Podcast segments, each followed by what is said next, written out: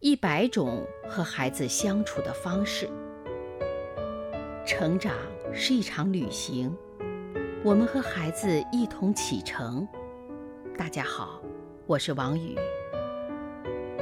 第一次打猎，十四岁的杰米今天第一次打猎。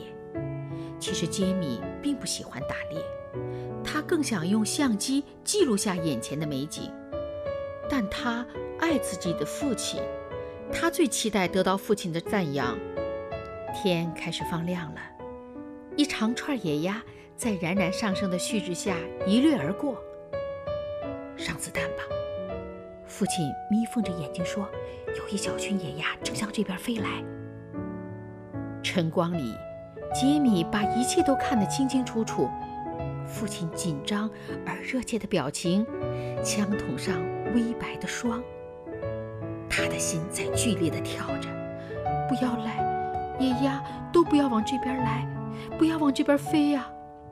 不过野鸭们根本听不到杰米的心声。父亲低语：“。”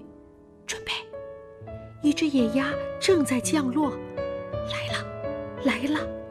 好，父亲大声地喊道：“打吧！”杰米机械地服从着命令。他站起来，像父亲曾教导他的那样俯身瞄准。野鸭受到惊吓，一下子飞了起来。然而杰米的手指搭在扳机上，怎么也扣不下去。野鸭一下子飞得无踪无影了。怎么了？父亲问。他们这样活生生的。杰米说着，便哭了起来。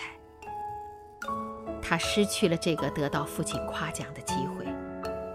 父亲好一阵子没有说话，在杰米身边蹲下说：“又来了一只，试试看吧。”杰米没有放下掩面的手。“爸爸，我不能。”“快点，不然它会飞走的。”杰米感到他触到了一样硬东西，一看，原来父亲递给他的不是枪，而是照相机。这一次。杰米按在快门上的手毫不犹豫。很好，父亲拍拍杰米的肩膀。杰米在父亲的脸上发现的是自豪、理解和爱，并没有失望。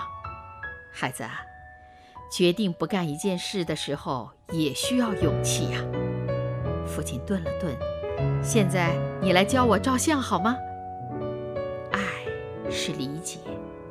尤其是当孩子充满爱心地拒绝做某件事的时候，父母应该为此感到骄傲和自豪。